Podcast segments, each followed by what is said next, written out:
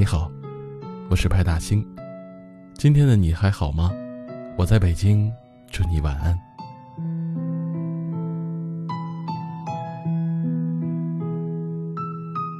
你微信里有没有这样一个人？最开始每天都有很多话题可以聊，从早到晚，一直到深夜，说了好几遍晚安，都舍不得放下手机。光是想到对方的微信昵称、微信头像，就会觉得心里暖暖的。因为你知道有个人在屏幕的那头记挂着你，他只要看到你的消息就会回复你，和你继续兴致勃勃地聊下去。这种安全感太容易让人沉沦了。你觉得彼此相见恨晚，觉得他就是那个最懂你的人，你们恨不得用几天时间就把彼此从前未曾相识的空缺，全都弥补起来。在现实生活中，也许你们并不是特别多话的人，可隔着屏幕认识一个人，习惯一个人，都变得那么轻而易举。暧昧上头的那几秒。真的像极了爱情，可慢慢的没再有什么新鲜话题可以聊了。你发的信息，对方回复的越来越慢，再后来，你们就像当初偶然相识一样，把彼此归还到人海里了。隔着屏幕的安全感一时会让人觉得舒服，可时间久了，就只剩无能为力和无可奈何，还有几分不走心的敷衍罢了。在手机里爱上一个人，爱上的往往只是一种被陪伴的习惯，最后往往还是得把这种习惯剥离，因为只靠言语真的不足以支撑一段感情。前段时间，我有一个女性朋友恢复了单身，但是她没有特别难过，反而有点如释重负。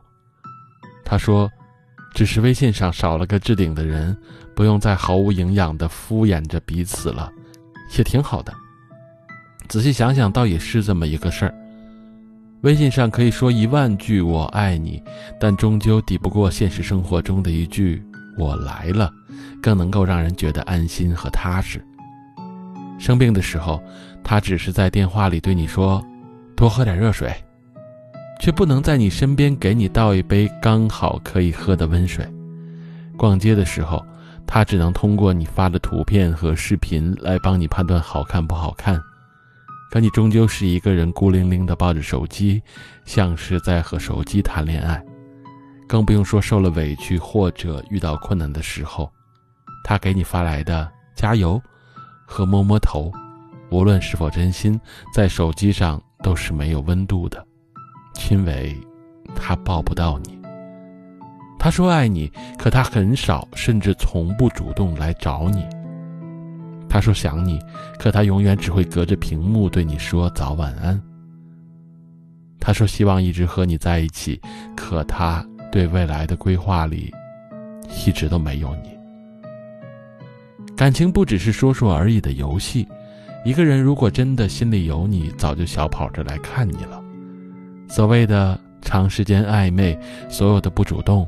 其实都只证明了一件事儿，他没那么在乎你。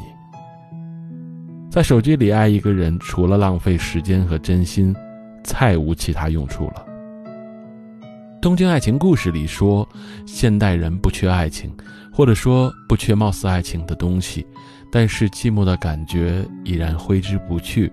我们可以找个人来谈情说爱，但是却始终无法缓解一股股涌上心头的落寞。和荒芜，爱情不是便当，他们依然需要你的郑重其事。在手机里爱一个人，也许最初时新鲜甜蜜，可最终就像秒速五厘米中的台词，就算发一万条消息，我们的心也靠近不了一厘米。你看，爱情怎么可能只靠手机维系呢？一个人要是说爱你，别看他在聊天记录里说了多少，而要看他在实际行动中做到了多少。去谈一场看得见也摸得着的爱情，好吗？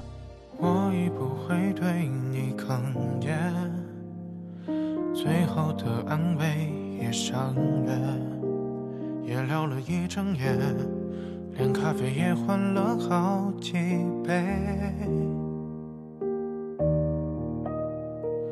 你不会对我缱绻，难过似乎也有一些。回过头一睁眼，连空气也变得有点咸。我们也学会慢慢的、慢慢的退却，争取早日成为最终受害的那位。快乐还算有一点，我不否决。过一次又一次的越界，越是快乐，越是会失望到背了。还有没有的解决，不让它堆叠？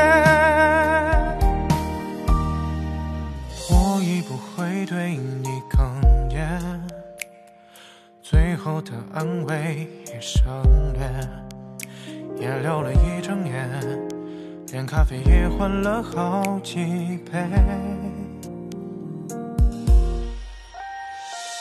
你不会对我缱绻，难过似乎也有一些。回过头一睁眼，连空气也变得有点咸。我们也学会慢慢的、慢慢的退却，争取早日成为最终受害的那位。快乐还算有一点，我不否决。我们也有过一次又一次的越界，越是快乐，越是